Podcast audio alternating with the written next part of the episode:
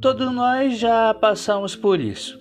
Está querendo aprender algo e não ter tido a oportunidade de aprender.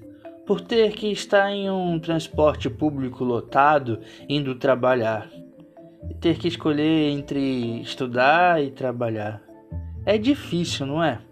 É por isso que estou aqui toda semana no podcast Pro Pensar, conversando e refletindo com um dos meus ouvintes e seus amigos, pois eu acredito que a crise da educação no Brasil não é uma crise, é um projeto, como já dizia Darcy Ribeiro.